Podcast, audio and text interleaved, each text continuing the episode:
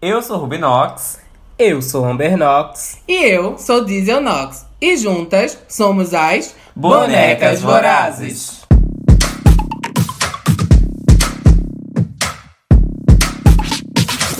Bring back my girls.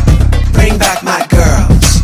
Bring back my girls. Come on, bring back my. Bring back my girl.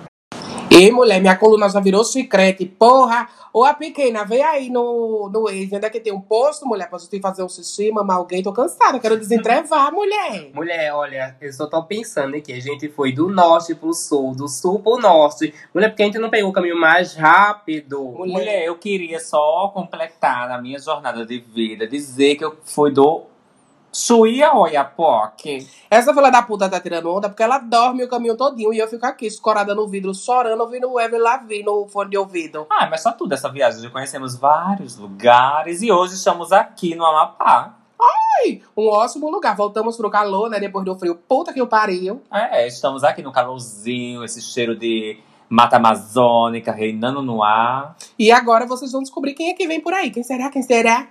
Hoje, né, nossa convidada, ela vem do, do extremo norte do nosso país, representando uma gama de pessoas, né? Acho que. Não sei se tem muita drag, mas eu sei que eu já catei pelo Instagram que tem muita drag lá também, e a gente nem imaginava, mulher. E eu achei que a senhora representando uma gangue. Eu, alô, polícia! É, Ela é gangue das Misses. Ai, quem tem Viu? Ela é representante sindicalizada, que é a nossa convidada de hoje, Isis Goulart.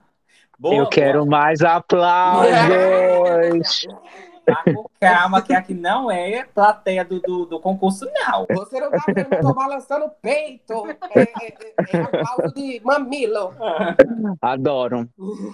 Isis, é um prazer ter aqui você com a gente. E eu queria que você se apresentasse para nossos ouvintes quem é a Isis Goulart. Ai, que maravilha. Muito feliz estou eu pelo convite.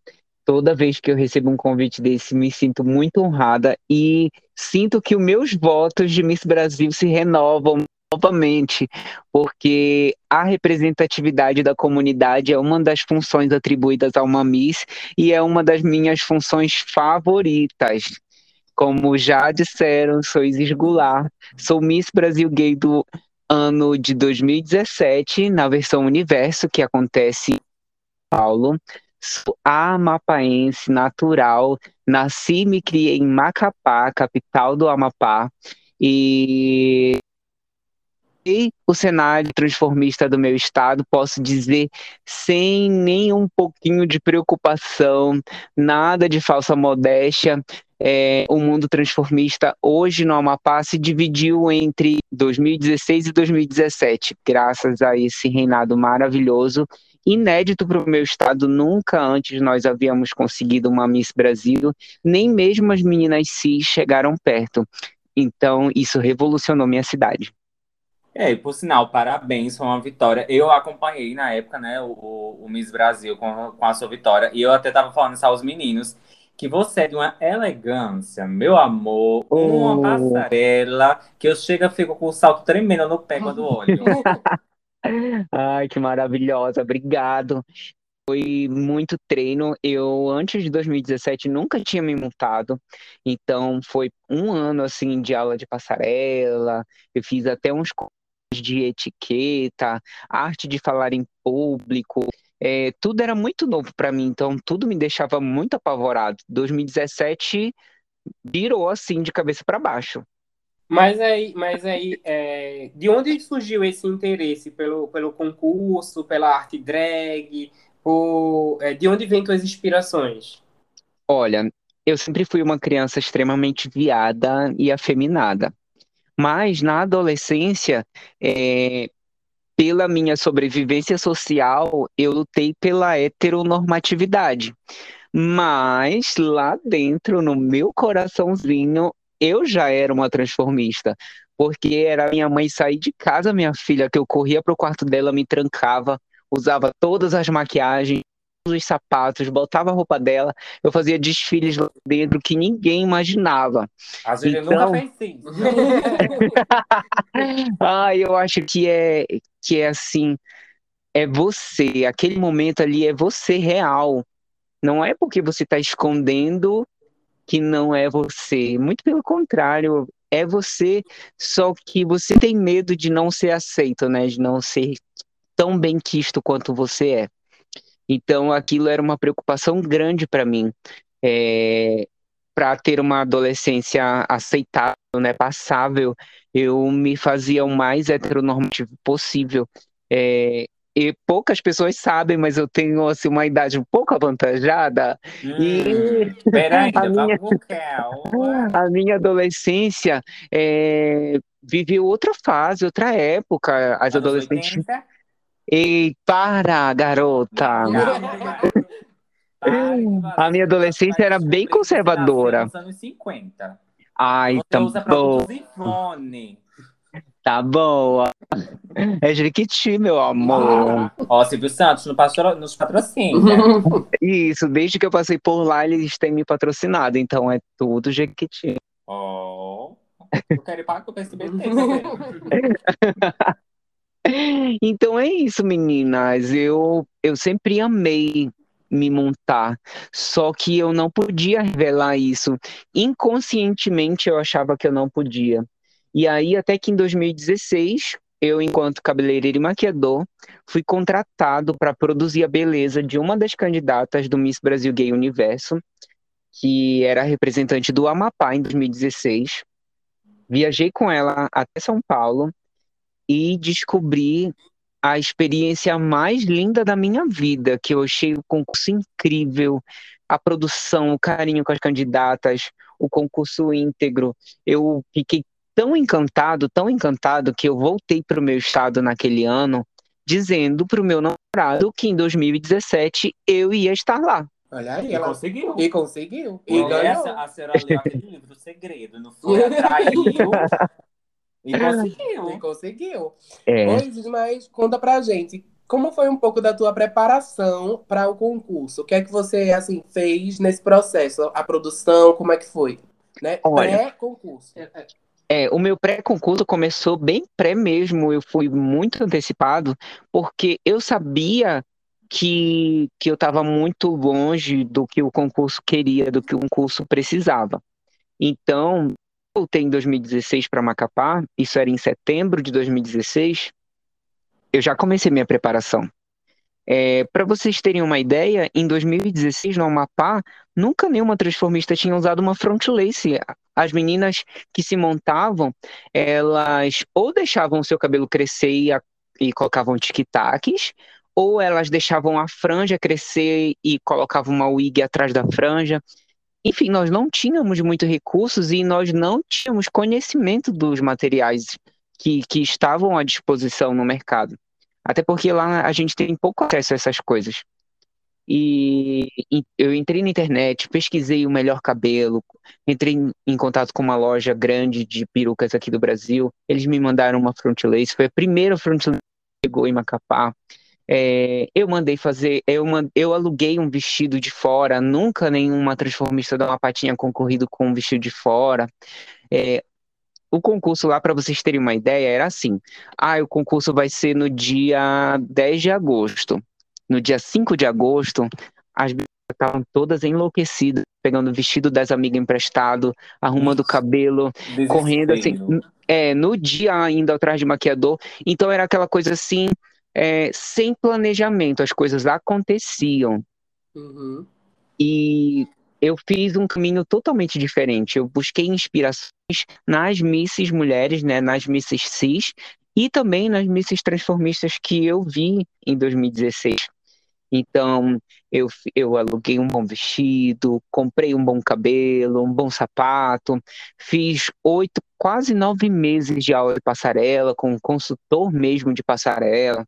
É, E outra coisa que o concurso Miss Brasil Gay Universo me pedia na época era que eu fosse mentora ou participante de algum projeto social. Então, em 2016 mesmo, eu já iniciei meu projeto social, que era o Prevenção Colorida, que levava camisinha, lubrificante e informações e uma equipe de enfermagem até os pontos de prostituição da cidade para dar aquelas orientações acerca das doenças sexualmente transmissíveis, para distribuir camisinhas. Muitas mulheres trans, muitas travestis têm vergonha de até o posto pegar as camisinhas porque são discriminadas. As pessoas, na luz do dia, é, tornam elas motivo de chacota. Então, a gente entende que prostituição pode ser um canal enorme de propagação de doenças sexualmente transmissíveis. Então, a minha preocupação foi voltada para esse público no projeto social. Então, foi uma preparação assim que você já imagina que não foi ao acaso. Eu realmente me preparei para o que aconteceu. Eu me preparei para a minha noite. Sim, e muito bacana, né, essa, essa possibilidade, porque para você imaginar que o MIS acabou te dando outras possibilidades, te fazendo fazer outras coisas além mesmo do desfile, porque muita gente acha que o, a, o concurso de Miss, o concurso transformista é somente, ai, vou me vestir, vou botar um vestido bonito, uma peruca na cabeça, subo lá e dou close. E não é só isso, né? Tem muita coisa por trás, existe uma preparação imensa por trás. Existem também pessoas que se dedicam, como você falou, né? De criar realmente um projeto, de realmente levar para frente esse tipo de trabalho, que é um dos pontos fortes da, do, de uma carreira de Miss, né? Por mais que, infelizmente, no Brasil não vejo tanta Miss gay, por exemplo, levando isso a, muito a sério. Sim, é verdade. É, o Miss Brasil Gay Universo é o único, é a única franquia que estimula a beleza com propósito. Os outros Uhum. concursos são realmente só concurso de beleza. Não é demérito nenhum, porque o nome já está dizendo, é um concurso de beleza, mas o Miss Brasil Gay Universo usou, né, é, essa artimanha para incluir é, as misses no ativismo LGBTQIA+. Porque a gente sabe que a representação. Eu não quero que alguém represente somente a beleza da minha comunidade. Sim. Eu quero que alguém represente a beleza e as contribuições da minha comunidade para a sociedade, entende? Uhum. E, e eu achei isso extremamente válido, né? E poderia ser até uma forma de é, servir de espelho, né, para outros concursos também, que motivasse as, as misses a trabalhar também, não somente no, no lado, é, como eu posso falar, de ajudar as outras pessoas, mas de, de se, se colocar dentro da militância, se envolver mais dentro da comunidade, entender mais da comunidade, que é o mínimo, já que você está levando uma faixa, né? E a faixa Sim. representa um estado, representa um país, que você tem um mínimo, né, de envolvimento, né, com, com a comunidade. Sim. E, Agora, Isis, só para te cortar, uma Ah, coisa que eu fiquei na cabeça, assim, Ah. não na cabeça literalmente, eu fiquei pensando na, na primeira wig do, wig não, front lace do Amapá. Já botou Sim. ela no, no museu, porque tem que botar, viu? Menina, se eu te disser que essa peruca é axé, depois de mim, mais três meninas venceram com esse cabelo, porque virou um padrão. Todas queriam o mesmo cabelo, inclusive uma Mulher, outra Miss tá mandando Brasil. Recife, viu? Eu acho que a próxima parada da peruca é Recife. Uma Miss Brasil venceu o, o concurso Miss Brasil Gay versão Bahia com a mesma peruca. Menina, Porra, já mano. sei qual vai ser a peruca que eu vou arrumar quando eu entrar no Miss. Ela é maravilhosa, é meu xodózinho, tá guardada aqui. Eu não uso mais ela, tenho acho que uns três anos que eu não a uso, mas sempre que alguém me procura para fazer produção, só perguntam por ela. Ótimo. Aí uma coisa também que eu fiquei pensando, como foi pra você? Tu, tu disse que a tua primeira experiência, né, como em drag, entre aspas, entre, como transformista, foi já direto no Miss, né? No Isso. concurso. Como Aham. foi pra você se colocar à disposição de ser julgado, né? Porque não é todo mundo que tem é uma cabeça de boas assim pra receber críticas, né? Principalmente uma Sim. crítica tão pesada, porque geralmente o pessoal de Miss pega Sim. no pé. Olha, é, eu sempre fui uma pessoa que preza muito pelas boas relações. Então, antes da Miss Isis Goulart, as pessoas já conheciam Diego Santos Cabeleireiro. A minha cidade, a minha capital, né, Macapá, eu acho que ainda não chegou nem a meio milhão de habitantes. Então, é uma cidade pequena que todo mundo se conhece. Então, eu já era bem quisto e respeitado pelas pessoas, né, pelo meu trabalho. E aí, quando eu fiz a Isis, quando a Isis surgiu, a- as pessoas simplesmente transferiram todo aquele carinho que tinham por mim para ela. Eu devo ter falhado em várias coisas, porque era o meu início de carreira, né? A minha maquiagem ainda não era tão boa. É, a Hum, minha. Olha, começou feia também. A a Nossa, a minha primeira ação foi triste. O concurso de Miss Brasil, porra. Poxa, A gente começou errado. A minha primeira montação foi triste, assim, dava pena, dava muita dó mesmo. E aí a gente. Nossa, olha, para vocês verem, nas primeiras montações, a gente comprava produtos caríssimos, porque eu tenho uma barba muito densa, então é muito difícil de esconder. E aí a gente gastou muito dinheiro testando vários produtos e nada dava certo. E aí no final a gente descobriu que a minha maquiagem era o mais simples possível, era pouca sombra, um corretivo laranja e uma base da Tracta, e eu estou pronta. Ó, talvez a gente achou que ela já ia dizer uma, uma criolá.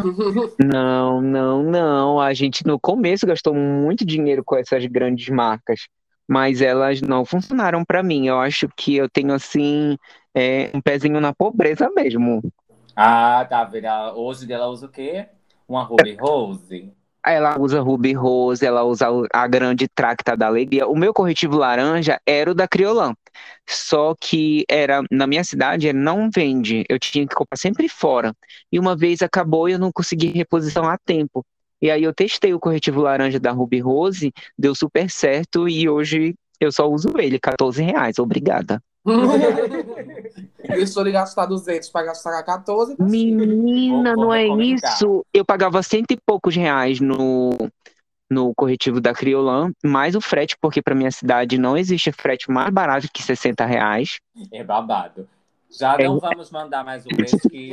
Eu tô em São Paulo, meninas. É, chega bem rapidinho e bem baratinho. Ma- Mas, mas assim, falando um pouco mais sobre o concurso em si, é, como foi tu receber a notícia é, que tinha ganhado, receber a faixa? Como Você pergunta do meu estadual ou do meu nacional? Os dois. A gente Olha. quer saber tudo, mulher, conta tudo. O estadual, é, eu tinha Eu cer- ganhar. é, eu tinha certeza. Eu tinha certeza.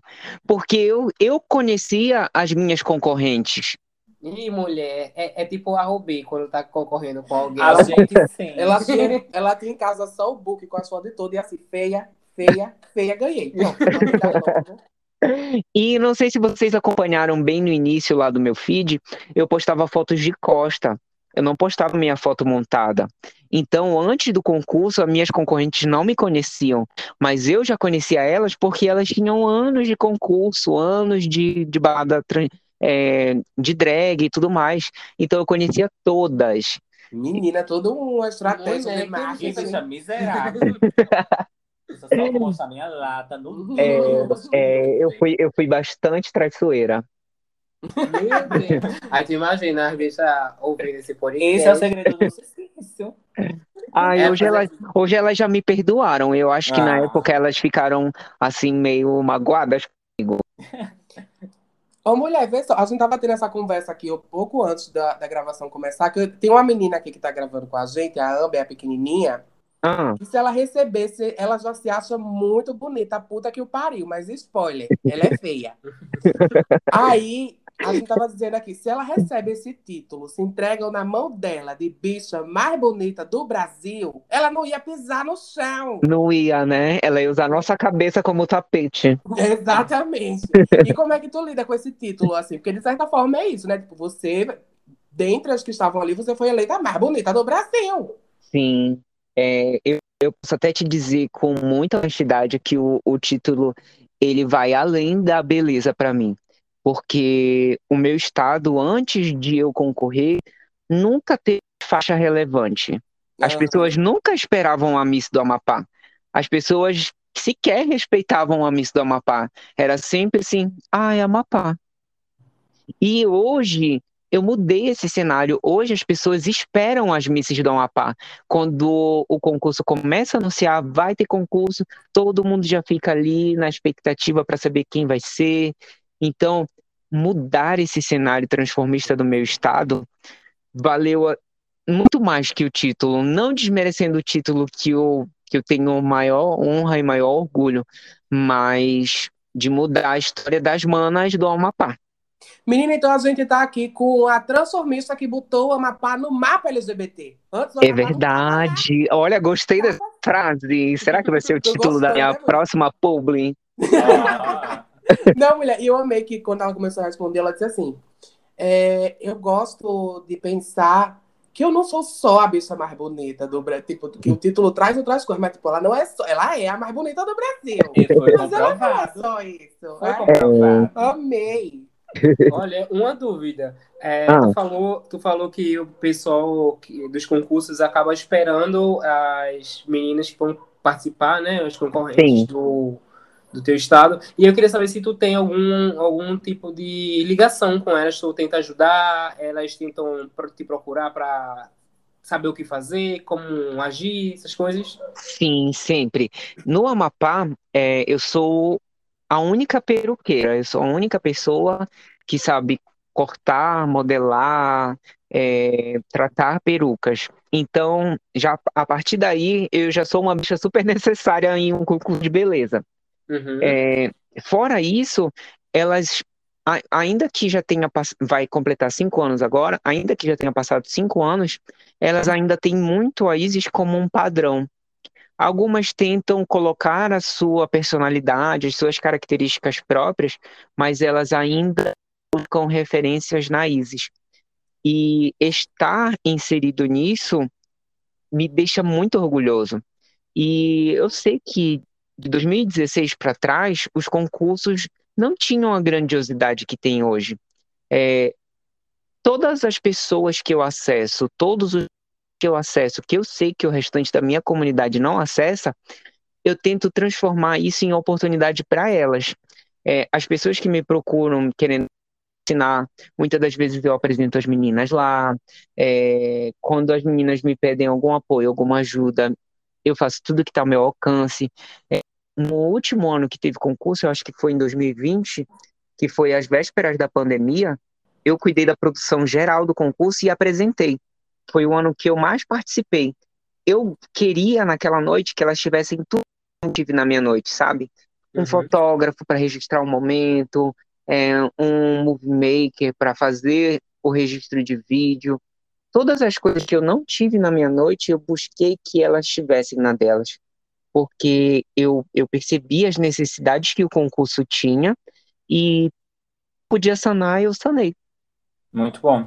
Ô, Isis, é, aproveitando, um dos pontos que tu colocou, que eu achei super interessante, é trazer uma discussão sobre a relevância dos outros estados do norte, né? Porque acho que acaba tendo uma, uma invisibilização de Sim. vários estados, como Amapá, por exemplo, o Acre, que Sim. parece assim, que nunca são citados, sabe? Que não existe no Brasil. Exatamente. Quando o pessoal pensa no norte, geralmente sempre pensa na, na Amazônia, né? no Amazonas, no caso, enquanto é. estado, uhum. pensa no Pará, mas os outros. É, não, o norte se resume realmente ao Amazonas, isso só. É. E acabou que você justamente deu essa visibilidade, né? Pelo menos é, dentro da Mas olha, é, isso daí tudo eu acredito que seja herança do capitalismo, porque se a gente for analisar, do norte, o maior polo é o Amazonas, tanto em polo industrial quanto é, geração de renda, emprego, é o maior, né? É maior em território e maior em, em poder econômico. Então, eu acredito que seja isso. O Amapá, por exemplo, é, é o filho bastardo que o Brasil tem. 80% da, quase 80% da renda do meu estado é oriunda do governo federal.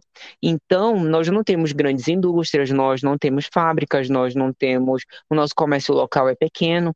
Então, se um dia o, o, o governo federal dissesse não vou mandar nenhum centavo para Amapá, o Amapá ia assumir. Agora, assim, né? O bom é que o Amapá, pelo menos, está mais perto da Europa do que a gente. Ah, é verdade. Nossa fronteira com a Guiana Francesa, se quiser. Tá é, se quiser doar o território para a França, não vou achar ruim. Oh, é, tem que fugir do país, a viagem para a França.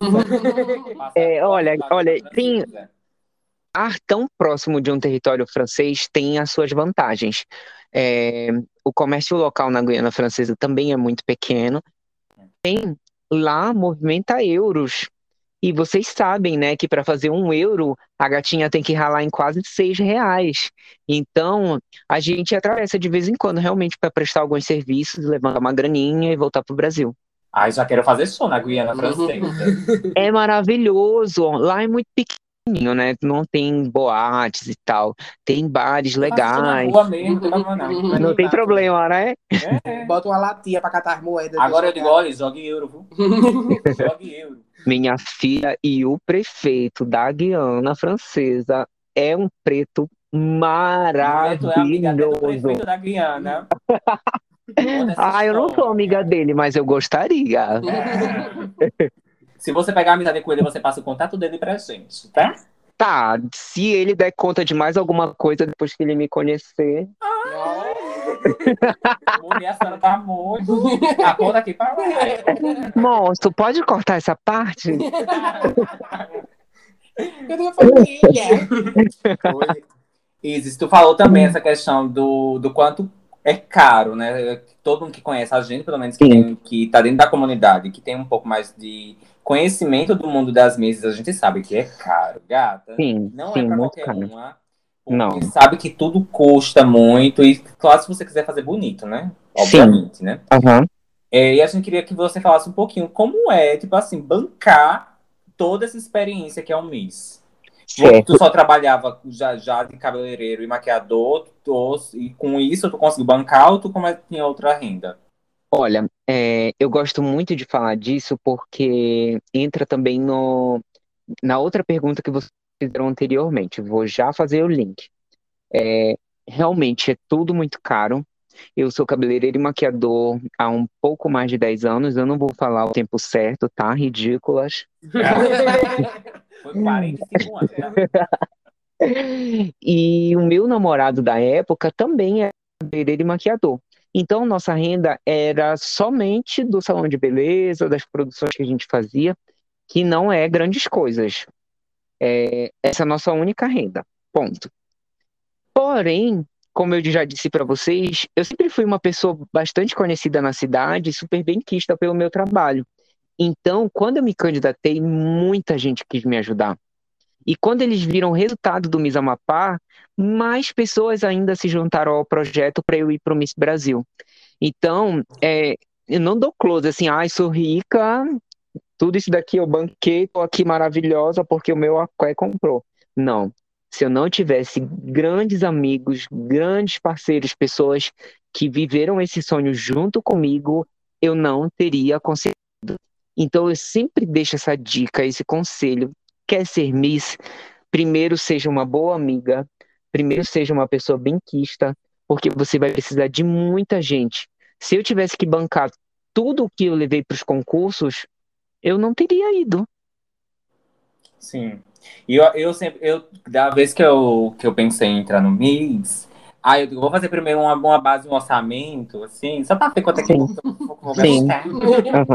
Aí eu, quando eu cheguei do 10 mil, eu digo, acho que eu vou desistir. Vou É. desistir porque eu não vou ter esse dinheiro e não vou gastar um dinheiro desse só pra dar uma.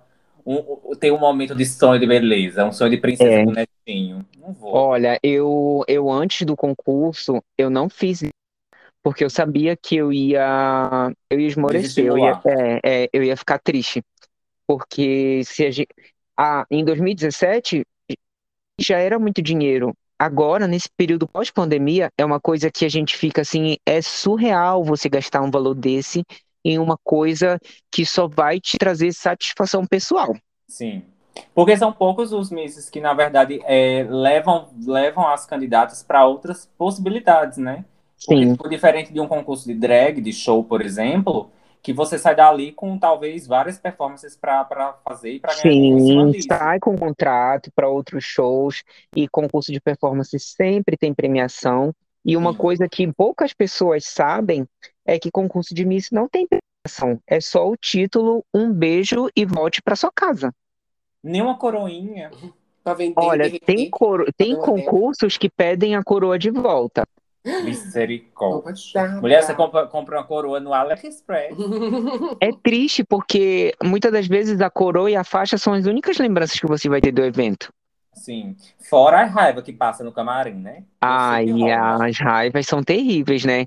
É um, é um concurso que mexe com ego, né? Eles vão eleger a mais bonita. Então, tirou uma, as outras 26, Quer nem todas, é, nem todas aceitam.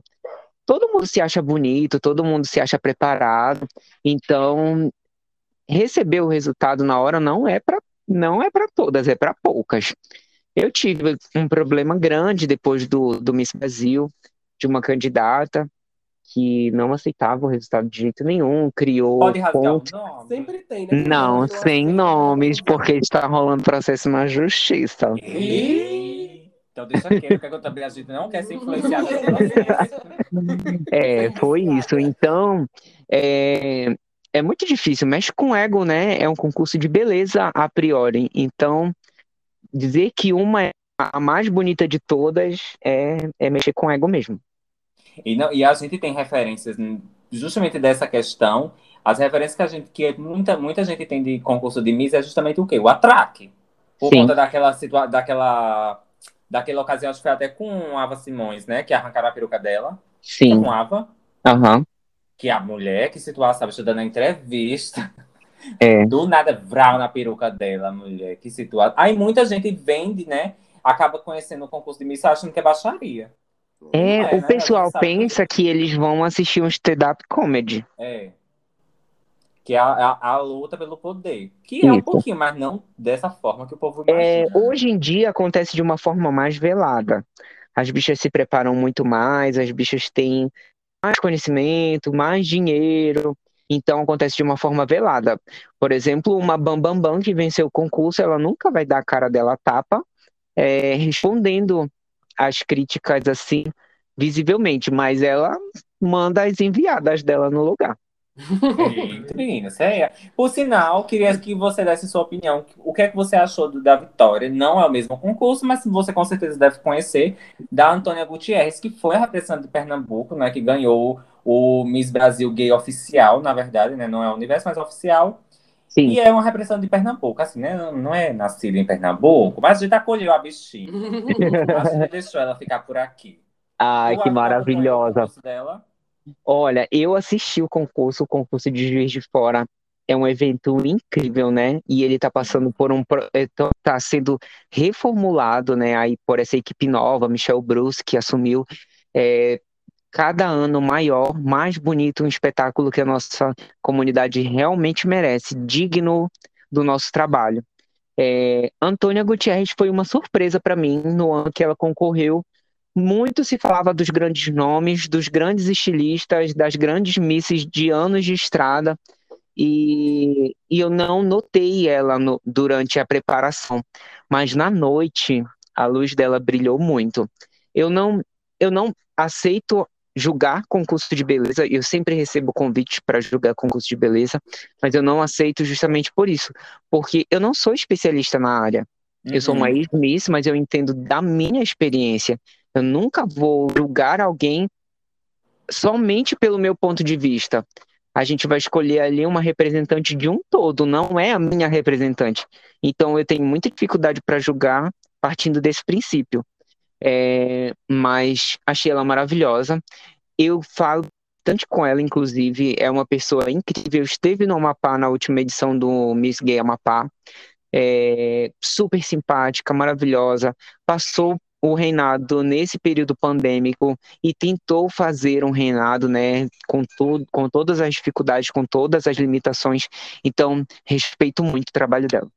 Sim, e por sinal, é, essa, essa, esse espírito de Miss, né, que veio agora habitando mais Pernambuco, desde o do primeiro ano que teve o Miss Pernambuco Gay, né, oficial, a Sim. gente agora está voltando com essa, com essa, com essa vontade, né, de participar de concursos de beleza, por conta do produtor daqui, que é o Ângelo Santoro.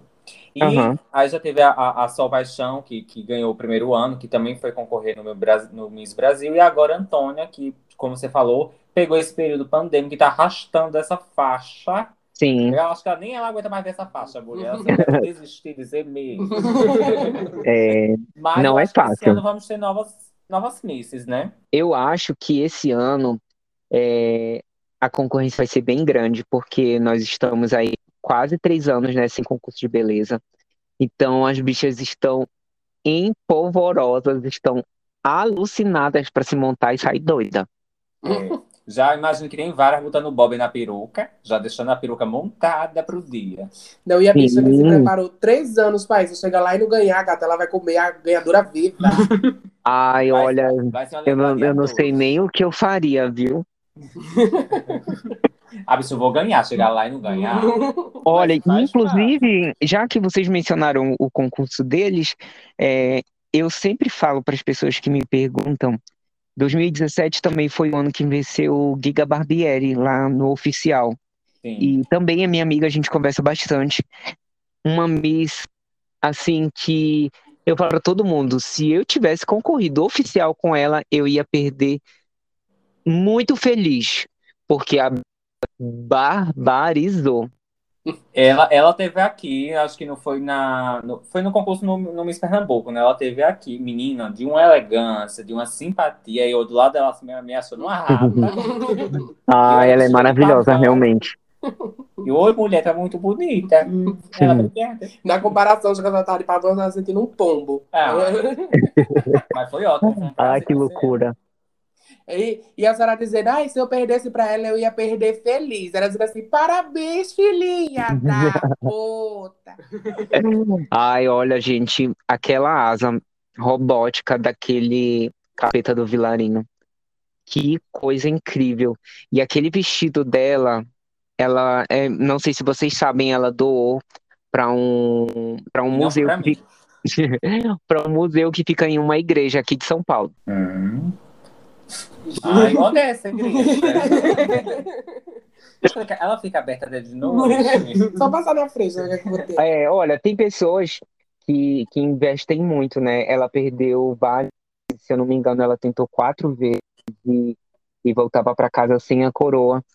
Mas eu acho que tem a noite, tem um momento. A gente, quando a gente sonha, eu, eu acredito em Deus. Então, partindo desse princípio, eu acredito que ele nunca colocaria um sonho na minha cabeça que eu não pudesse realizar. E é sobre isso, né? Acho que também Miss também é, é muito sobre saber aceitar, que também cada, cada noite tem a que vai brilhar mais, realmente não é só Sim. a beleza, não é só Sim. a preparação. Esperar o seu contando que- momento, né? É.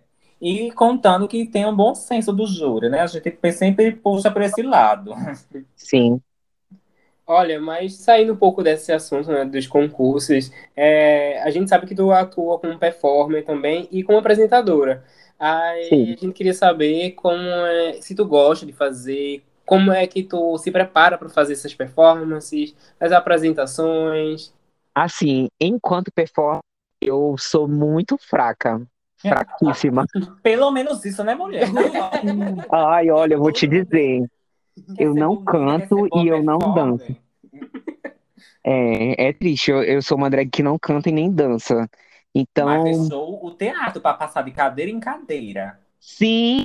Então, tu viu? Eu coloquei um balé de 17 gays, que era pra tirar a atenção de mim. Não dá, não dá. Eu sei o que eu domino e eu sei o que eu não domino. Então, performar não é a minha especialidade. Lógico que eu gosto de dublar, eu gosto de músicas românticas, eu gosto das divas internacionais, mas assim, essas performances assim, bate cabelo é uma coisa assim que vocês nunca vão me ver fazer. Primeiro Ai, porque besteira.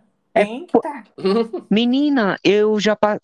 deixa pra lá, não vou falar a idade. Mande um vídeo pra mim dessa cena, por favor. Não vou falar a minha idade, mas duas batidas de cabelo, o labirintite vem com força. Mulher, isso ela tá te incentivando, porque ela, depois de, da senhora dizer, com toda a segurança dos concursos, do- ela elogiando o seu destino, ela quer que o seu pescoço esfarele e a senhora morra pra cabelo. Sim, eu percebi. Essa eu não sou assim, não sou. Ai, nada. Então, é, é a, a performance da Isis é isso, é só uma música lentinha, assim, uma coisa bem Lisandra Brunelli, uma coisa bem Let's Go. Tudo. Olha, e aí, né, é, além disso, como foi participar, né, estar na TV, em rede nacional, como é que foi? Ao lado de tio Cici. Olha que maravilhoso, né? Foi uma experiência indescritível. Eu, eu tava tão extasiado de estar lá que, que eu tenho apagões de memória, sabe? Eu lembro eu no hotel, esperando a van me pegar. Aí eu já me lembro no camarim, já botando a roupa para entrar. Eu tenho vários apagões, assim. Eu tava extremamente deslumbrado com o que tava acontecendo. Aí tu conhecesse quem, tanto assim, de famoso lá? Então, os camarins são todos um do lado do outro. Do, do lado do meu camarim tava Ellen Gazzaroli e a Lívia Andrade. E o, Ca, o Cabrito Teves, ou é Carlito Teves? Não, não sei como chama o nome dele. Cabrito. Cabrito Teves. Ele tava de chinelo havaiana e um short do Palmeiras, andando para todo de lado. É, ele é aquela pessoa, é, o momento inteiro. E aquele cara do bigode também estava junto com ele, fofocando, falando mal de uma outra pessoa que eu não, não, não sei quem é. Eu acho que não era da TV. E a senhora já ouviu a fofoca, né? Sim, porque se fosse alguma coisa de uma famosa, eu já estava gravando tudo. Eu queria milhões na minha conta. E a sensação de quando tu. Vocês encontraram com o Silvio antes de, de subir ao palco foi na hora? Tipo, É, todo mundo tem essa curiosidade, mas infelizmente nós temos, a gente recebe umas regrinhas antes de entrar lá na- no estúdio de gravação. Quando vai começar a gravação, toda a galera que vai participar vai para o palco e aí os seguranças esvaziam os corredores para ele poder passar. Ele não, ele- ninguém tem acesso a ele. Eu pensei que os seguranças davam baculejo em vocês, mulher. Já pensou? alguém tá com uma bomba. Dependendo do segurança. Danou-se, não imaginava que fosse assim, não. Achei que fosse mais acessível. Não, Não, é assim, no palco ele é maravilhoso. Todo mundo pensa que ele distrata, que ele é grosso e tudo mais. Mas com a gente ele foi maravilhoso, tratou a gente super bem. A produção do, do, do programa trata a gente realmente como artista. A gente recebe nosso cachê antes de chegar lá. A gente recebe nossa passagem, nossa hospedagem. Eles tratam a gente realmente como artistas. É, porque é- essa relação com o Silvio é uma relação muito amor e ódio, né? Porque ao mesmo tempo que Silvio sempre teve essa. Esse- abriu essas portas, né, para arte transformista há muitos anos, desde a Sim. década de 80, tá aí Sim. dando espaço para as transformistas, né? Ao mesmo tempo, ele tem discursos extremamente podres, né, que acabam pesando muito, né? É. Eu a penso assim. Fica, tenta, ah, deixar o bichinho, mas assim, vai com calma. Eu penso assim, é, vamos nós quatro se imaginar na mesma situação. Fechem os olhos e se imaginem agora. Vocês multimilionárias, Ah, uma das pessoas mais poderosas e influentes do Brasil e que está no mundo. é, Vocês iam se preocupar em expor a opinião de vocês sobre alguma coisa? Eu dificilmente. Eu dificilmente, minha filha. Eu, pobre lascado do jeito que eu sou, às vezes eu dou bocão por besteira. É, meu filho, mas é uma, é, são uma, é uma realidade realmente que a gente não tem nem noção de como É, não tem, não tem. Ele nem responde por nada. Se pegar alguma coisa, é um advogado, é um procurado dele que vai e resolve e acabou. Ele não tem nem acesso a essas coisas. A mensagem que fica desse podcast é abaixa as grandes e, riquezas e ricos do país. Sim, sim, sim, sim. Capitalismo, filho da P, destrói os nossos sonhos. Tu é mesmo, não pode falar isso não. Não é? Ai, corta essa parte. Ô, mulher, outra coisa que a gente tava pensando aqui é que é, drag, pelo menos pra gente, ocupa muito do tempo. Principalmente a Rubi, que tem uma rotina mais puxada de, de shows, de performance, ela acaba perdendo, perdendo não, né? Gastando bastante tempo para produzir tudo que ela precisa. E só que a Rubi, é, em contrapartida, É é, desocupada, é desempregada. Há Não, quantos eu, anos? meu emprego Ah, é Ela vive da arte? Há 25 anos que ela fica a madrugada acordada bordando pedra e passa o resto do dia inteiro dormindo. Entendo. E, e você tem, né? Trabalha aí na, na, na área da beleza, cabeleireiro, maquiador. Eu queria saber como é que você concilia o trabalho, que também deve ser puxado, né? Cansativo, Sim. toma bastante tempo também, com o transformismo. Olha, é, quando eu iniciei em 2016 para 2017, tinha uma jornada tripla. é, eu sou professor, eu sou técnico bilíngue e, e sou formado em letras português e inglês. Então, na época, na época eu dava aula na rede pública, eu atendia no salão e tinha a ONG para tocar, né? Fora os trabalhos da Iris. Menina. Então, Batalhadeira. era uma vida bem corrida.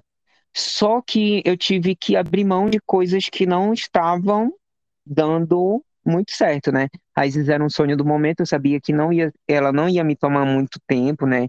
Sabia que se eu vencesse ia ser um ou dois anos só dedicados a ela. Então, eu abri mão do meu trabalho na rede pública, eu parei de dar aula, porque o salão me pagava muito mais, que é uma- até uma vergonha, né? A pessoa forma a, o futuro do país receber tão pouco, mas eu tive que abrir mão da rede pública e para o salão de beleza mesmo me fazer minha grana. A Diesel, que é professora, tá aqui chorando, porque ela corroborou com tudo que você falou. Mulher, Ai, eu sinto muito, mulher, supere. Sai dessa vida. mulher, eu tô na área errada.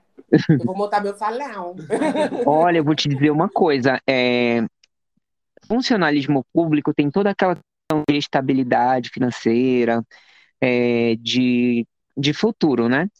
Porém, é, você tem que se sujeitar àquela rotina totalmente desagradável, porque você não trabalha só na sala de aula, você planeja a aula, você se preocupa com o bem-estar dos alunos, você se preocupa é, na grade curricular, porque às vezes a gente sabe, eu, professor de inglês, eu sei que eu não vou dar todo ano verbo to be para os meus alunos. Então, é, é muito difícil ser professor no Brasil e ainda mais no Amapá. Não, e, e para você ver como é, com, é sacrifí- muito sacrifício que o professor passa, a Diesel tá aqui fazendo embalagem de EVA enquanto tá gravando o podcast, que é as lembrancinhas dos alunos dela. Olha que maravilhosa.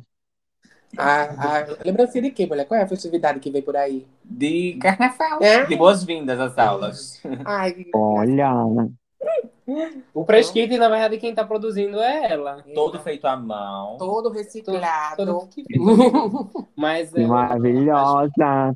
E ela vai mandar uma cartinha de todos os alunos dela pra senhora, viu? Meu pai do céu, vou devolver tudo corrigida. pra matar a saudade, mulher, do tempo de professora. Não, obrigada. Espirrar a catarreta quando ela tá, tia, tia, tia, porra. Ai, que triste. Olha, a minha derrota, o meu fiasco, eu vou contar bem brevemente para vocês.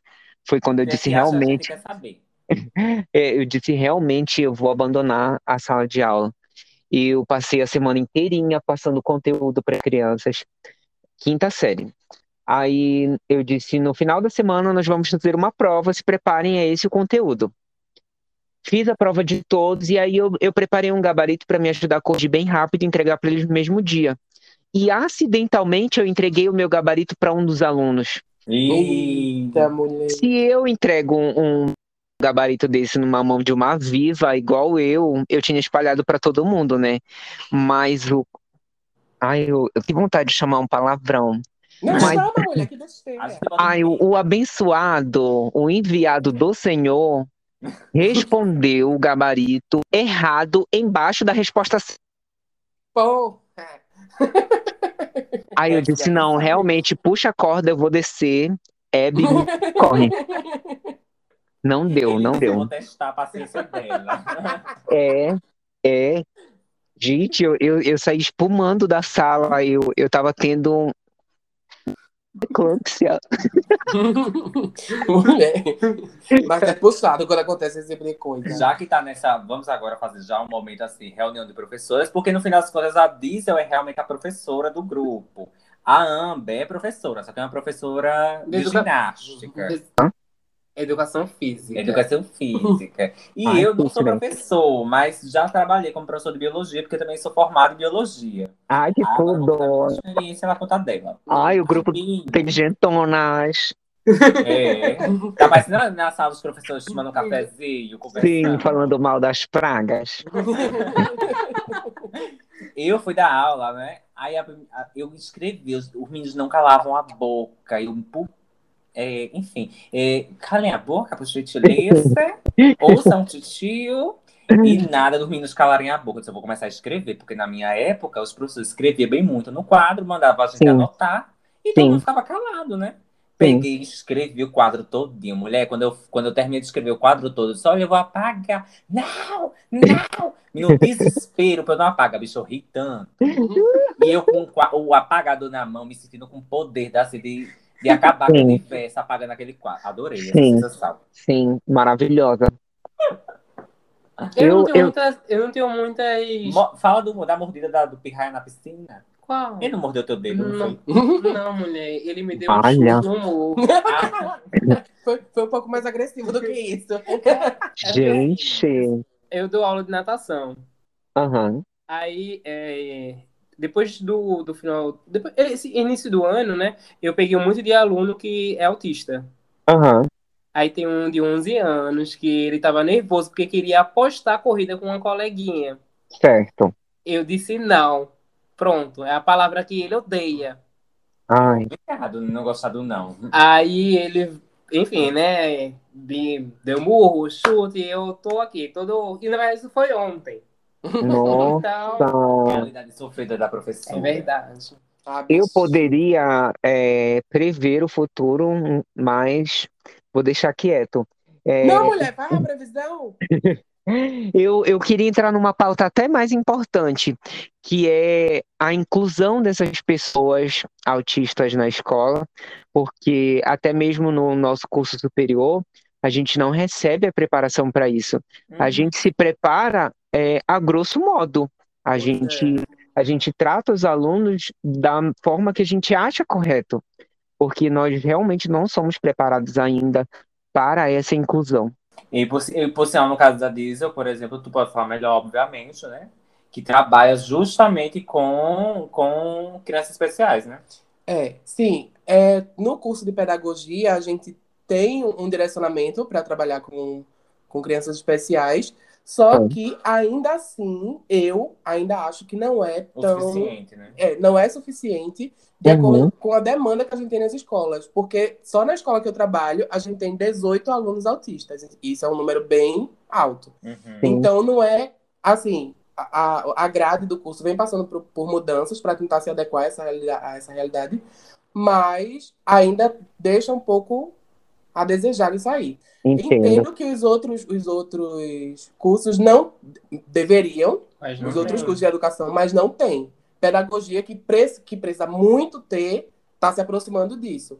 Aham. Eu consigo ter é, um embasamento maior, porque depois do curso de, de pedagogia, eu fiz uma especialização em psicopedagogia. Aí já se aproxima mais, Supre, né? essa- Sim, sim.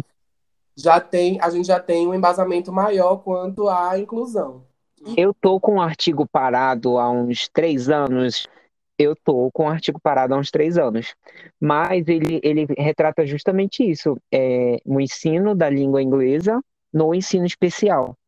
É, inclusive, eu tenho muita vontade de publicar ele, porque eu nunca vi muitas. é, na verdade, eu nunca vi nenhum trabalho voltado para isso. E as pessoas, elas dão realmente pouca atenção para isso. Na verdade, é porque é um assunto mais recente, né? É, Por, por exemplo, na minha graduação também não vi nada, nem, nem na, no trabalho eu não tive nenhuma ajuda em relação a isso. E eu tenho que buscar sozinho de fora para poder conseguir criar as aulas, saber como lidar com alunos assim, porque Sim. eu não tive contato nenhum. E aí, por exemplo, a minha ideia é agora fazer o, o meu TCC, né? aham, baseado nisso, só que aí, por exemplo, a escassez de trabalhos nessa área é muito grande por se tratar de um assunto é, novo, sabe? Assim, é um assunto que sempre existiu, só que as pessoas estão começando a identificar agora. é, era isso que eu ia te falar, sempre existiu. Aí fica difícil. Agora que a gente Bora já... sair dessa sala dos Bora professores. sair, é, tá babado, tá babado. Porque a gente saiu primeiro da salinha das Tô com Macy's. sinal, tô com é, tô com sinal. sinal, tô com sinal. Porque, olha, é, a, gente já, a gente já entendeu que não tem futuro, a gente vai ganhar pouco, vamos todo mundo mudar de profissão, vamos voltar a falar do ramo da beleza, que dá mais dinheiro. Sim. Ai, que delícia. Sim, façam igual rica. eu, peçam as contas e vão pro salão. Olha só, agora a gente vai fazer um joguinho para animar, para aliviar esse papo pesado de, de querer dar uma surra nos prefeitos todo dia que paga pouco a boneca. E a gente vai brincar de dar algumas diquinhas de beleza para as pessoas que estão ouvindo. Só que a gente é uma bicha um pouco trevosa, pesada. Certo. Artísticas. artísticas. A Uhum. gente pegou alguns itens que podem ser usados na maquiagem, que a gente já usou, que a gente já viu colegas usando, a gente especula se poderia usar. E a gente vai jogar para você, né, como transformista e maquiadora, A mais bonita. a mais bonita de 2017, que mesmo Amo. aos 45 anos levou esse Meu, título. que isso? O que que tá acontecendo? Você é louca? Aí a gente, a gente vai dizer alguns itens, você vai dizer se usaria na, na sua maquiagem, se conhece Certo. alguém que usou. E se você já- acha que dá certo. Se já usou também, né? Como É. usar, quais as dicas de beleza que você pode dar com esse kit? Com esse? Adoro. Com, com essa necessaire. Fica parecendo barro. Se juntar tudinho aqui, mulher, virou um coquetel molotov, explode com certeza. Se juntar com as bochechas básicas. É. Ai, adoro. Já sei que vem umas coisinhas aí. Ó, a gente vai começar leve. Esse aqui é básico. Tá. Maisena na maquiagem. Usa ou não usa? Então, nunca usei, mas tem, tem material que, que dá o mesmo resultado e com preço equivalente. Então, não usaria. E qual é esse material? Talco. É. Mulher, pai. Eu uso talco. Tem, tem bicha que usa tal- aquele talco de pé de chulé. Será que dá errado? Eu. Não, eu, eu uso, por exemplo, quando eu vou maquiar o corpo, precisa de muito pó para selar a base. Então eu uso talco e eu uso talco barra, baratíssimo. É. Mulher, tu maquia o corpo todinho. Não, porque eu tenho uma tatuagem no peito que nem sempre eu gosto que ela esteja aparente. E eu já maquiei muitos braços porque a minha terra é a terra do sol para cada um. Um sol para cada um. E aí eu tinha o braço marcado da camisa, que era o meu uniforme do trabalho. Eu achei que era pra esconder a flacidez da idade. Ah, Ai, não, para isso a gente usa fita micropore, super bonder, coisas assim. A bicha toda colada de. Sim, Abafada na sim. nuca. Sim. Vá próximo Olha. item. O nosso próximo item, se disser que não se usa, vai rolar confusão, porque todas aqui usam. Bora ver. Tinta guache da maquiagem. Ai, tinta... nunca usei. Mulher, se a senhora se maquiar quase, já tá. Mulher, o que é isso? Tinta guache? Não, nunca usei. Mulher não tem delineador preto melhor do que uma tinta guache? Só não use nas suas clientes, né? Porque. Não craquela? Ah, Não. depende. Ah, Tem que ter a mágica das minhas mãos. Ah, entendi. Tem um truque, tem um pulo do Tem gato. um truque, mas eu vou, já vou rasgar aqui pra você que nosso delineado aqui é só tinta guache. Sim. Ai, Só não, não use- acredito. Só não use tinta de tecido, que uma vez eu fui usar, deu com a parecia que o olho ia cair da caixa. Ai, meu pai do céu, nunca vou testar, te garanto. Não, mulher. Que eu disse, não, se tinta guache dá certo, tinta de tecido é a mesma coisa, É também no cu. Tinta de parede também serve. Não, olha, eu, eu tô pensando agora, tinta guache deve ter partícula de chumbo. Eu acho que você deve estar pra ficar cega. Até o. Eu, a mutação. a Mulher, às mutação. vezes, quando eu tento enxergar só com o olho direito, ele dá uma embaçada. Será que é isso? Ai, deve ser, amiga, não eu vou não te usava mentir. óculos antes de começar a usar guache. Ai, olha que triste. hein? Gente, corta essa parte, não vamos influenciar. É. Não façam isso, meninas. Não façam isso em casa, faz igual a Eliana. Deixa que só a gente faz. Próximo. O próximo produto é o sabonete, mas o uso dele é pra quê? Pra colar a sobrancelha. Dá certo ou não dá? Então, eu nunca precisei camu... Ah, eu só fiz sobrancelha camuflada uma vez, que foi pra fazer Cruella de Vil, que eu queria aquela sobrancelha bem vilã. E aí, mas foi feita com, com cola mesmo, aquela cola de próteses da Criolan. Pronto, aí hoje, antes de dormir, a senhora vai colar sua sobrancelha com sabonete. Que Pra é ver se dá vai dar certo. certo. Vocês já fizeram? Dá certo? Lógico, Não. eu já. Eu não. Eu já ia dar certo. O problema do sabonete é que assim, ele segura o pelo, né? Ele vai deixar seu pelo lisinho, colado, etc. Só que se você soa muito, como o, o sabonete ele dissolve no, na água, né? Aham. Aí quando quem soa muito, gata, a sobrancelha É. descola em dois tempos. Ai, é terrível. funciona. Eu, eu fiz com, com essa cola de próteses da Criolan porque é a, é a que eu uso para colar minhas perucas. Então eu imaginei que ela ia, ela ia sobreviver à água, porque é a, única cola que eu já usei que não solta com suor. E É, aí, mas a crioula é muito boa. Nossa, mas no outro dia, filha, eu espraguejei nada. até o cão. É babado. se passar um pouquinho de acetona, não tira. É, é acetona, só que acetona no rosto, perto do olho. É babada. É que porque tem gente, tem besteira. gente que cola a sobrancelha com base de unha, mulher. Sério? queimadura, tem nada não. É. É. Ai, não, com base de unha eu nunca vi. Vou assistir no Viado. YouTube. Eu, eu, Yeah. fiz uma, eu já fiz uma vez só, pra mais nunca. Ai, não, deve ser uma sensação terrível. Mulher, Eu já só fiz. descansa quando ganhar um câncer na cara. Ai, eu acho que a loucura, mais loucura que eu já fiz foi, foi colar a peruca com Super Bonder. Ai, que besteira, mulher. Você faz isso todo dia. É, eu fiz porque eu fiquei com medo de a peruca descer, que eu fiz um coque muito pesado, e aí eu fiquei com medo dela descer, aí eu dei uns pontinhos de Super Bonder. E, no, e, no, e, no, e na hora de tirar a peruca, não arrancou o pedaço do couro, não? Então, tem que ser. Eu tenho uns brincos também que eles não têm o, o, o pininho do furo, né? Porque eles são muito pesados, então eles não são feitos para ser usado no, no furo.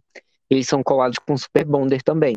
Uhum. Então, o que eu faço é, acabou o evento, eu entro no carro e já vou arrancando essas coisas enquanto eu tô com o corpo quente. Porque se eu faço isso em casa, nossa, é uma tortura, gente. Mulher. A gente só cola brinco assim. hum, É só com Super Bonder, né? Quando é muito grande, assim, eu não, não tenho dá. uma orelha furada, então é tudo assim. Aí eu tenho orelha furada, só que eu tenho, eu tenho um horror de brinco, porque engata no cabelo é um inferno, eu tenho vontade de arrancar tudo. Eu hoje em dia acho muito melhor colar já. Mulher, uma vez eu também colei uma front lace com super bonder.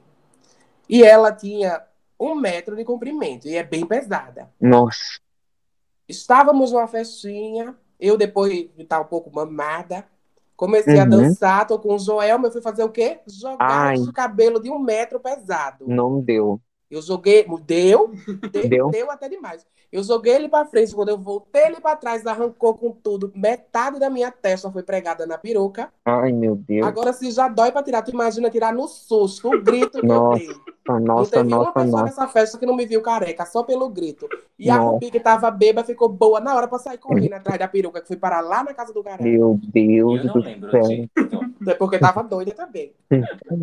Gente, olha, e, e Super Bonder queima, né? Essa vez e ficou uns pontinhos pretos no meu rosto. Meu Deus. Mais um Próximo item, produto.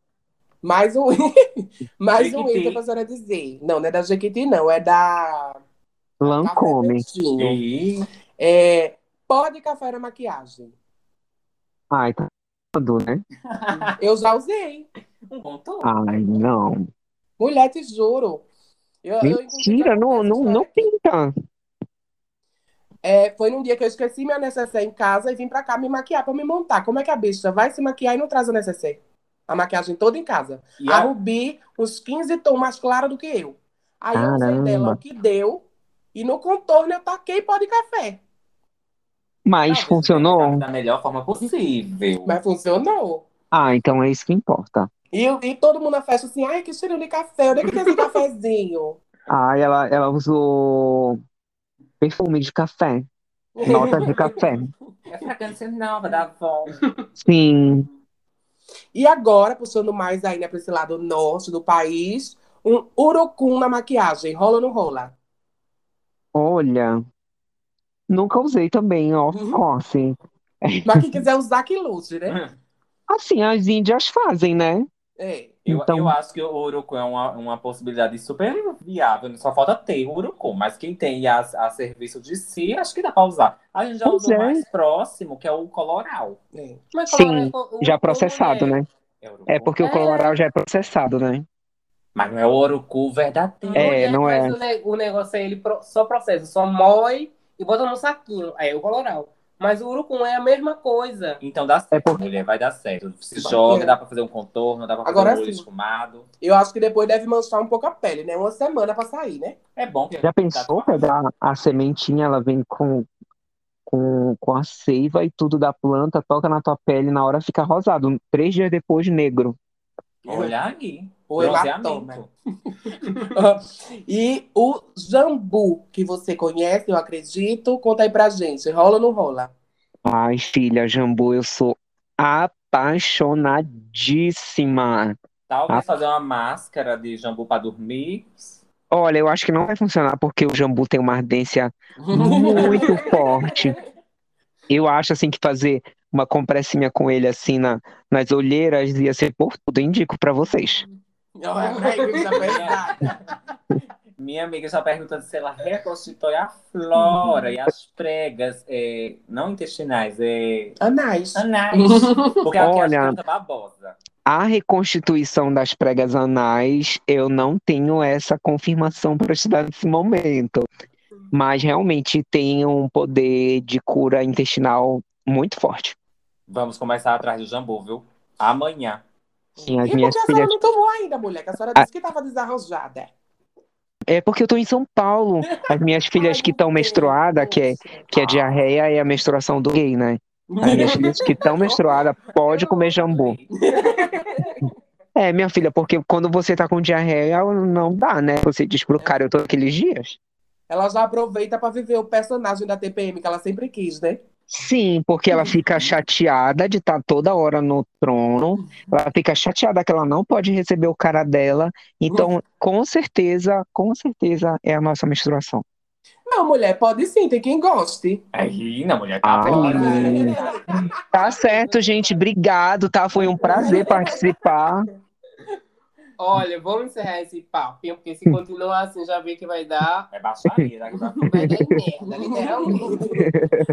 Então a gente tá chegando na fase final do podcast. Ah, E eu queria perguntar para Isis quais são os projetos que você vai colocar é, Em em, prática. em prática esse ano, né? sim. O que a gente pode esperar de você? Então, eu estou em São Paulo de férias e também por um motivo especial. É, esse ano está nascendo um novo concurso de Miss Brasil, uma nova franquia, que se chama Miss Brasil Diversidade. Esse concurso é da mesma organização do Miss Brasil Gay Universo, mas por questões legais de registro de marca, é, nós não podemos, não, tivemos o direito a ter essa patente. E aí o concurso agora vai passar a se chamar Miss Brasil Diversidade.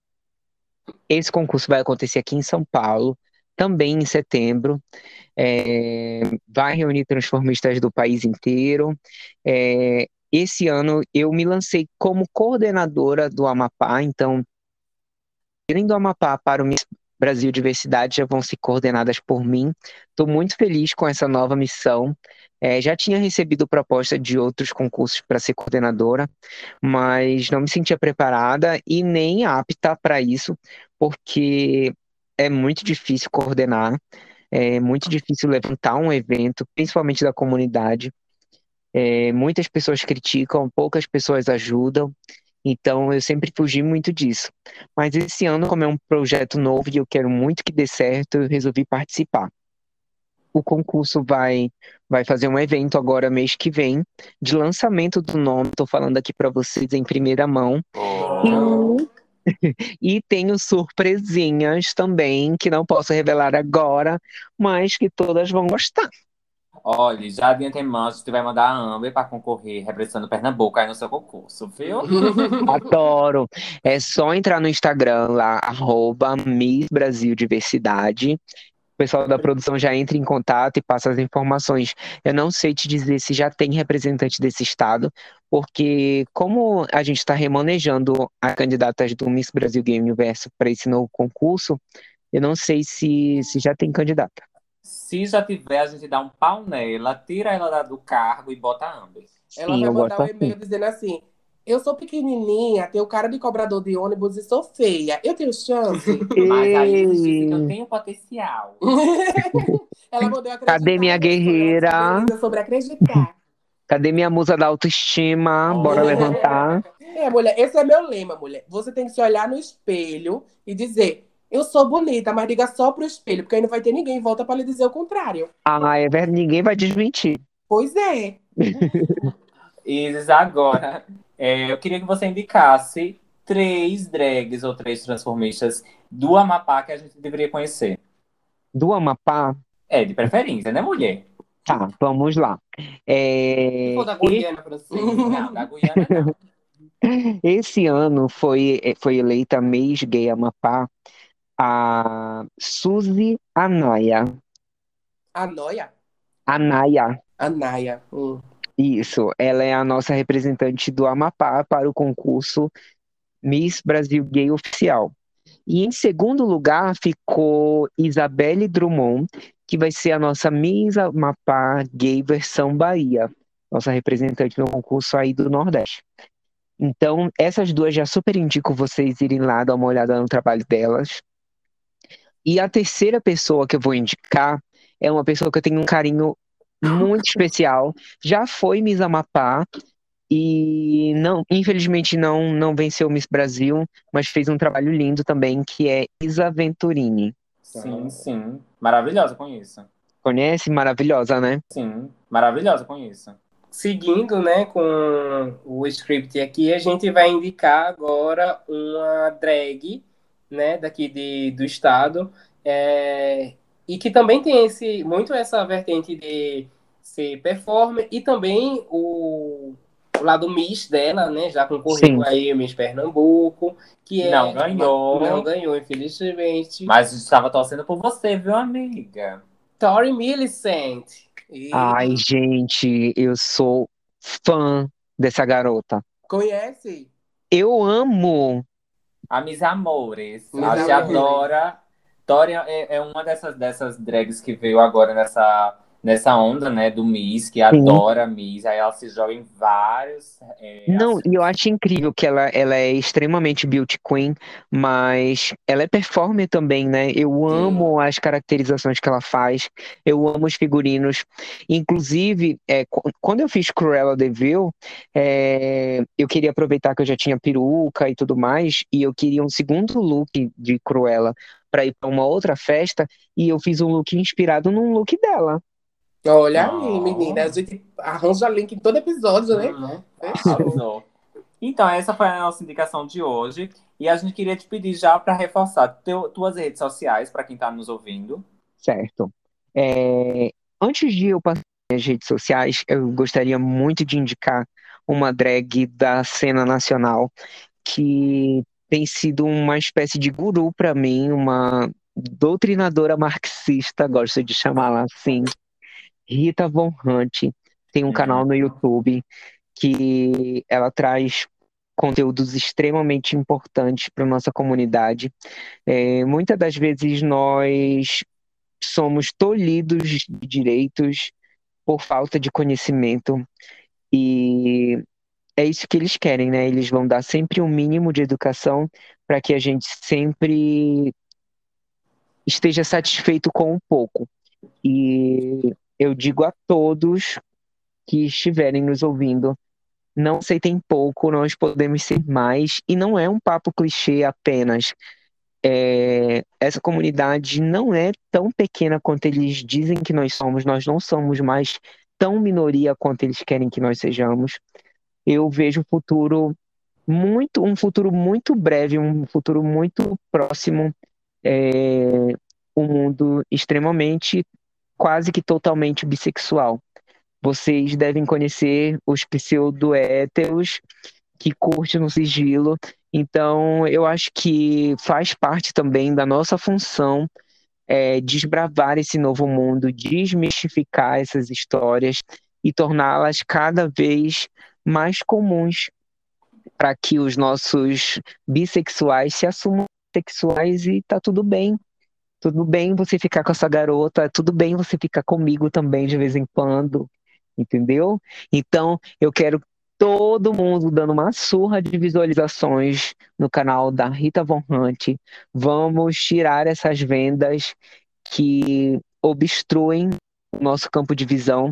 Não se limite ao seu estado, não se limite ao seu município, não se limite ao seu título de beleza, seja mais por você e pela sua comunidade. Eu sou Isis Goulart, o meu arroba é Goulart Isis. O meu perfil pessoal é Diego Santos Makeup, que também uso para o meu profissional. Quem quiser dar uma olhadinha no meu trabalho, tá lá. E eu sou isso. É, o meu título foi em 2017, mas tenho muita felicidade de ainda ser representante da minha comunidade e sempre que vou ecoar um discurso em qualquer lugar que seja convidado, como aqui, eu penso que a minha comunidade gostaria de dizer e não somente a minha opinião. Mulher, a senhora vai ganhar outra faixa agora. a gente tá aqui de boca aberta. Não, mulher, a gente é, até discutiu já sobre. A gente estava falando sobre educação e a Rita ela tem esse, esse dom enquanto de aproximar da gente tudo que ela traz sobre educação, sobre política, sobre é, é, as nossas vivências, né, enquanto pessoas LGBT, ela aproxima muito tudo que a gente já já assiste no meio acadêmico, o que a gente lê, ela aproxima da nossa linguagem para a gente entender, tomar para si e, como você disse, abrir os olhos, perceber outras coisas também, né? Sim. Por sinal, Rita, se você estiver ouvindo esse podcast, por favor, próxima temporada esteja aqui com a gente. Ai, sim, maravilhosa! Nós três admiramos muito ela, né? A gente conheceu um tempinho atrás. Conheceu assim, né? A senhora conheceu um tempinho atrás. Eu conheci Uhum. Rita A academia, academia de drags. Ah, eu conheci Rita também na Academia de Drags. Eu conheci ela na academia de drags. Então, né? Hum. Olha, por sinal, Guilherme, tirando a Rita de lado, Hum. você pode me mandar uma mensagem, tá? Tudo bem? Ai, gente, maravilhoso, maravilhoso. A pegar senão que você namora. Ai, meu Deus, super meu marido, ele só É. não sabe, mas ele é super meu marido. Ai, Oh. que especial. E aí, já reforçou aqui seu Instagram. Vocês aproveitem e também me sigam, se vocês não me seguem, rubi.nox. Eu sou diesel.nox. E eu sou Amber.nox. Já aproveita e segue da House of Nox, que é arroba House of Nox, tudo junto e sem ponto. E é isso. E vamos encerrar. Amém. Isis, mais uma vez, obrigado pelo, por aceitar nosso convite. Foi maravilhoso trazer essa, essa nova visão, diferente de todas as outras que tivemos nos, nos outros podcasts, nos outros episódios, que é uma visão também da, da- do concurso de Miss, e tirando ainda de, de, de reforço ser uma drag do Amapá que leva a- essa bandeira com tanto orgulho. Eu achei que a senhora ia dizer, tendo de reforço escolar, que a senhora Ah. passou pela escola também, pela sala dos professores. Pessoas que estão nos ouvindo, por favor, escolham outra, opção- outra opção de formação, tá? Não fique, é, por favor, gente, tanta coisa legal aí. Vai tirar um dente, vai estudar lei, vai fazer uma coisa assim legal. Não sejam professores, não. Quem quiser estudar daqui pra frente, que lute, que não vai ter professor pra ninguém mais. Ai, é verdade, olha. E se a gente permanecer, né, nesse período sombrio, Deus nos livre nos guarde, político, é, os professores vão sofrer cada dia mais, né? Nós somos tolhidos, nós somos poldados. É, muitos professores gostariam de dar mais a seus alunos, mas não podem. Esse ano a gente se liberta. Se Deus quiser. Amém. Am- Ai, que saudade do meu Vamos- Vamos ex. encerrar esse episódio. Meu tem ex-presidente, tá? É o quê? Ai, que saudade do meu ex, do meu ex-presidente. Ai, Ah, mulher. sim. Ele vai voltar, ele vai voltar. Que não era nenhum ex, né? É a ex. É. Que não é, pode ser o Temer, não, mulher. Por favor, Temer, Esse, não. esse Ai, olha, é, a ex, eu, a ex eu não sinto muita saudade, não, porque, sinceramente, ela, ela foi muito tola. Ela se envolveu assim com uma galera não muito legal. Aí Com puxaram o tapete podre. dela. É, puxaram o tapete dela. Não acho que ela seja bonzinha, mas puxaram o tapete dela gostoso. Eu Mas sinto bora- saudade do meu ex mesmo. Bora terminar esse podcast dando um show Bolsonaro, que é pra trazer boas energias Sim, esse ano. sim. É, vai ser show ou vai ser fora? Show. Um show é Tá mais bem. nordestino, né? É. Ah, dá um show Bolsonaro. Não é show, não, viu, gente? É show. É É, lá. show, show. 3, 2, 1, quê? Show, Show, Bolsonaro! Ei, rapaziada. Vamos gravar a música juntas já. Combinou Ah. nossas vozes. E é isso. Um beijo pra todo mundo que ouviu a gente até aqui. Isis. Um beijo pra você também. Beijo, meninas. Eu amo o Nordeste. No meu reinado estive aí por várias capitais e gostaria de estar novamente. Me chamem para uma balada. Pode ir embora. Aqui com a gente. Beijo, meninos. Tchau, Muito gente. obrigado, viu? Tchau. Bring back my girls. Bring back my girls. Bring back my girls. Come on, bring back my. Bring back my girls. Este episódio foi realizado pela Lei Ordi Blank de Incentivo à Cultura e patrocinado pela Prefeitura da cidade do Recife.